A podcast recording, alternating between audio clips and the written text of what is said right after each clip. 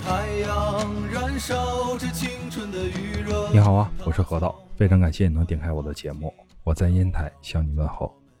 不知不觉回烟台有两个星期了吧，处理了一些事儿，然后呢，经历了一些事儿。前两天呢，孩子跟他妈出去玩啊，摔了一下，结果到医院一检查，是右侧锁骨骨折。到家以后呢，还持续发高烧，好在呢，今天已经稳定一些了。不过这由于持续高烧啊，孩子说话已经比较沙哑了。我们人呢是比较坚强，但是呢，生命是脆弱的，尤其现在是暑假期间，作为家长呢，需要多关注孩子一些。出去玩的时候啊，我们要放下我们的手机，避免一些可以避免的意外。另外呢，多去跟孩子做一些互动，毕竟我们平时啊都是已经挺忙了，陪孩子的时间呢本来就少，再加上呢孩子比较小，成长呢很快，可能我们眨眼之间呢孩子就瞬间长大了。小时候我们没有能很好的陪伴他，大了以后呢他又在忙自己的事儿。等我们老的时候呢，又剩下多少回忆？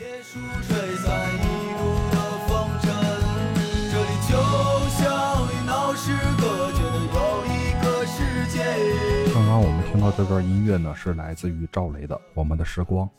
像我们七零八零的朋友啊，呃，童年都是蛮快乐的。虽然那时候呢，没有现在科技这么发达，玩的呢也没有这么多，嗯，但是小时候玩的比较丰富。啊，比如说滚车圈啊、扇纸背啊、跳皮筋儿，尤其扇纸背，现在想想手都疼。女孩子玩的呢也比较多，像跳皮筋儿啊，然后嗯扔口袋啊，然后男孩玩玻璃球啊，那种五颜六色的，还有跳房子、踢毽子。这个扔口袋咱得说一下，就是这个口袋呢，外面都是用布，然后里面呢填充的都是五花八门的。里面有填充大米的，有填充玉米的，还有填充豆子的。最狠啊，打人最疼的，就是填中沙的那种，甚至里面还带那种小石头，打一下特别疼。这次回去呢，我母亲给小家伙做了好多口袋，然后玩的特别开心。而且呢，每天扔口袋啊，他的力气啊也变得大了很多。当时有好几次吧，我都没忍住啊，也跟孩子们一起玩了。而且呢，还找出来我很多小时候的玩具，我母亲都是用箱子保存的非常好。回到烟台之后啊，我就疯狂的找我这些年自己玩过的一些东西啊，就是文玩这些东西。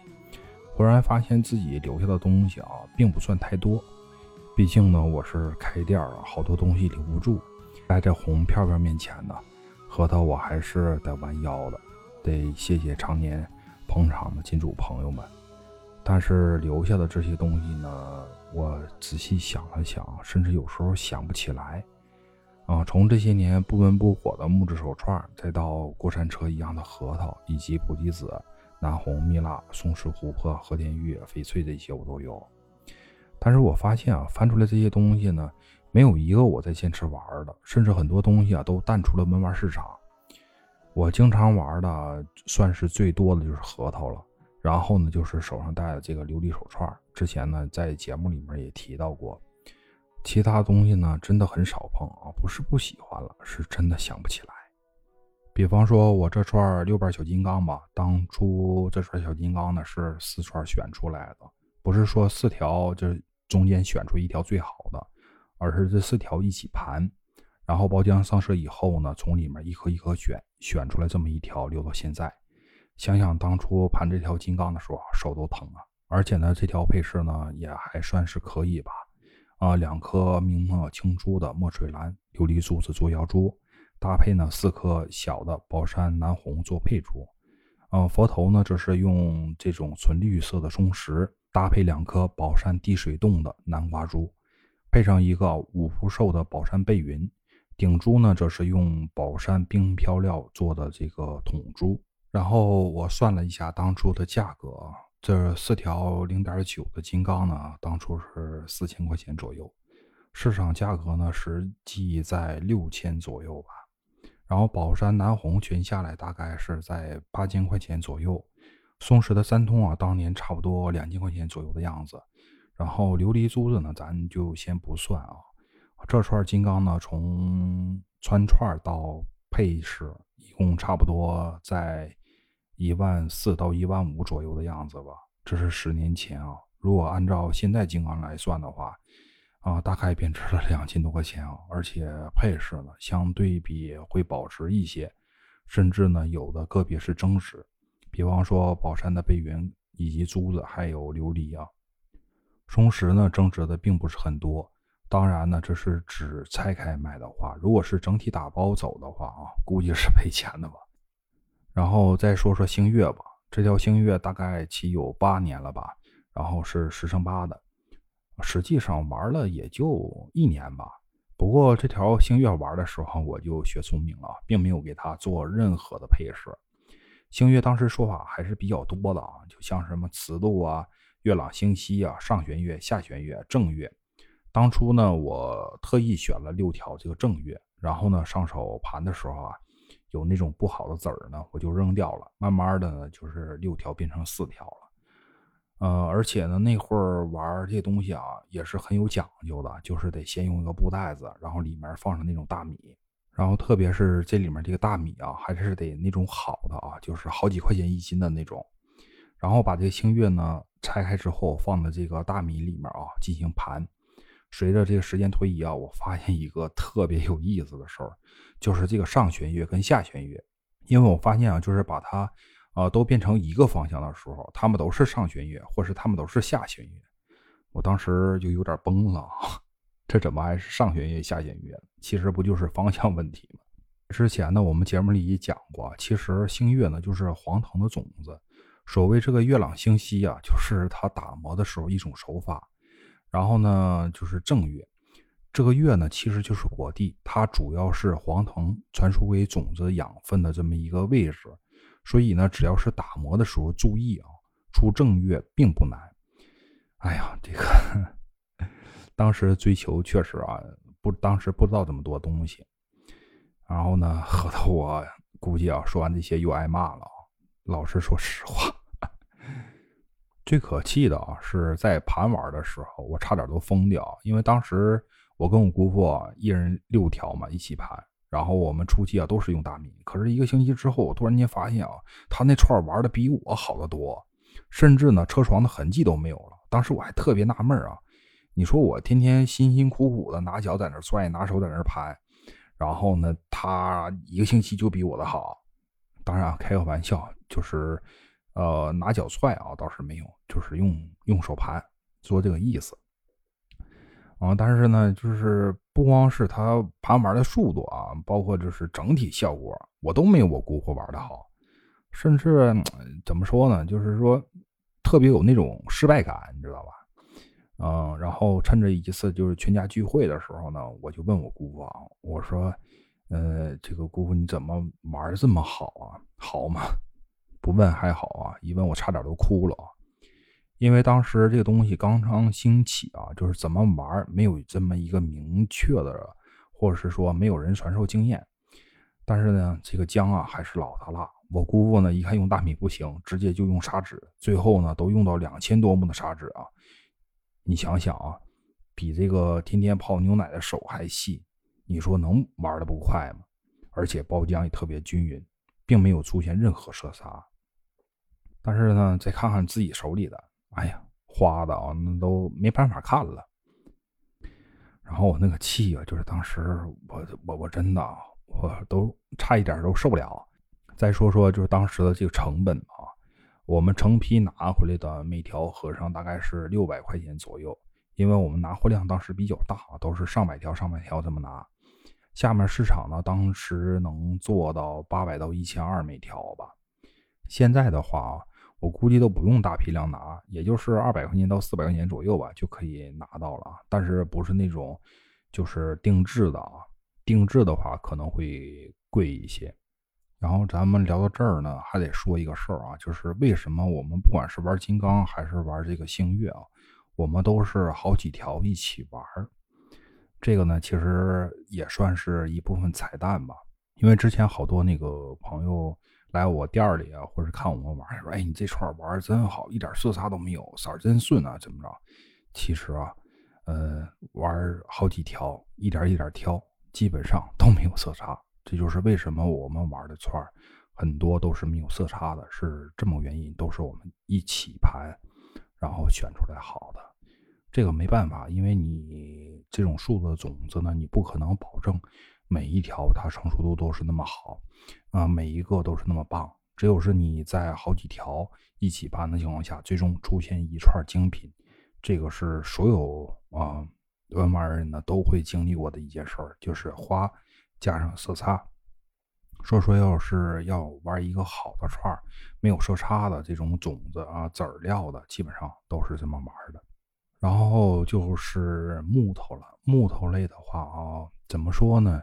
嗯，它这些年没有什么大起大落，现在呢还算是比较保值，甚至可以说当年一千块钱拿的手串，现在呢一千块钱不一定拿到啊。就是同样是老料啊，所以说木头呢，嗯，涨幅并不是很大，但是它保值率也还是蛮好的。再说这个核桃吧，这个核桃呢是我最心碎的事儿啊。虽然我现在自己也有这个园子，然后几百棵核桃树，但是相比零几年那会儿啊，那简直就是天壤之别。零八年还是零九年那会儿啊，我买过一对这个王羽冠帽，好像尺寸是四十三的，当时拿回来是八千五。当时呢，我们那会儿拿货的价格呢，相对还是。低一些的啊，这个价是我们当时拿货的价格。后来呢，嗯，有人啊就花了一万二把这对核桃清走了。可是十年后呢，这东西啊暴跌了将近一百倍，而且呢品相对比当初呢好的太多啊。就是从骨质上来讲呢，就没有当年那么好。当年的核桃骨质确实挺棒的，可是经济实惠啊。还有就是头几年比较火的这个平谷元宝。当年青皮呢是在一千六百八左右一个吧，啊，去年下树的时候呢是四百到五百，后期呢会有三百多的，就是不太啊统一。但是相比今年跟去年的价格啊，嗯，就会低一些了。而且呢，我们熟悉的那个蛤蟆头啊，去年下过是在一百到一百八左右，而今年呢，估计啊都到不了一百了。还有这个之前比较火的那个南瓜墩儿，呃，去年前年都比较贵啊，去年是一千八啊一个青皮，今年呢我估计啊就是到不了一千八的价格了，因为今年的产量还算可以，但是呢这玩意儿它有个通病啊，就是呃它不到成熟期快成熟的时候，它噼里啪啦就往下掉果儿，嗯，打比方说今年结了。一百个果儿，然后最后有可能就剩五十个，啊，那五十个基本上就阵亡了，就是一刮风，然后就阵亡。所以说这个果儿呢，一个是嫁接的人比较少，再一个是坐果率，就是最后成熟的坐果率，它并不高，所以说呢，价格还会稳定一些。然后呢，再就是核桃这几年的这个保有率的问题啊，就是说玩家的手里呢，品种保有率比较高了。再一个呢，就是个别的品种呢嫁接的比较多，然后每年产量超出了消耗的产量，导致呢它这个本身的价格跌落。从玩家角度来讲啊，其实是一种福利，但是对于呃已经拥有的人来讲呢，虽然当年啊的东西确实好，但是增值的空间啊并不是很高了。除非呢，当年就是那种原生树。虽然呢，我们一直在找新品种啊，一直坚持做这个野生，可是啊，毕竟这个好的东西有限啊。如果大批量出现的话，不光是对这个商家是一种伤害，同时呢，对玩家也是一种伤害。花了钱啊，买到高端的东西了，然后发现呢，几年啊，东西并不保值了，那么将来啊，谁还会再买这东西？再就是矿石类的，矿石类的比较大的，像。翡翠啊，还有和田呢，像翡翠，啊，每年高端的都是在增值，嗯，大概其在百分之五到百分之十左右吧。这个东西得看它具体成色，就是越高端的，它增值空间会越高。但是它普货呢，每年都是在，就是怎么说呢，嗯，不算是跌吧，但是它价格确实是一直没有浮动，而且会越来越便宜。然后和田呢，怎么说？和田，呃，新疆和田玉呢，它现在每年都在增值，而且它是籽料啊，每年都在上上涨。但是像俄料啊这些呢，它每年由于这个出货量比较大，而且还是山料，这种呢它保值空间并不是很大，但是没有什么太多的这个跌落迹象。像是松石跟南红，南红还好一些，因为它像宝山料啊这些，它的矿源本身就少，然后呢，呃，好货呢也很少，所以说它高端货还是在保值。然后普货呢会越来越便宜，尤其是锰料啊冲击以后呢，它的价格，呃，大概其能贬值百分之三十左右。然后松石呢，嗯，还好吧，就是价格到巅峰时期呢啊会便宜一些，但是高端的啊还是蛮贵的，嗯，但是不是那种仰望的那种价格了，就是从天花板，呃，已经降到我们。就普通老百姓是可以接受的了。再就是琥珀蜜蜡，嗯，琥珀呢，从进入到这个文玩圈大火之后呢，它的价格，嗯，现在来讲呢还算好一些。然后呢，蜜蜡由于这个口罩原因呢，它的价格嗯举棋不定。但是如果是说按照之前有囤货的人来讲呢，呃，这段时间是福利。所以，我一直啊跟身边玩文玩的朋友说呀，就是说咱们玩这东西呢是为了娱乐，能玩出来钱最好。就是一些文玩朋友呢，他在文玩过程中呢起到这种变现了啊。如果是玩不出来的朋友啊，就相当于给咱们爱好呢进行了一个买单。呃，你都玩过哪些文玩呢？或是哪些文玩的东西啊被你遗忘在角落里了？可以在下方呢评论区里面留言。核桃在这里呢再次感谢你收听我的节目啊！如果可以用你幸福的小手啊啊点个赞、留个言、订阅什么的，那么核桃呢会非常开心。今天呢我们就聊到这儿，下期我们再见，拜拜。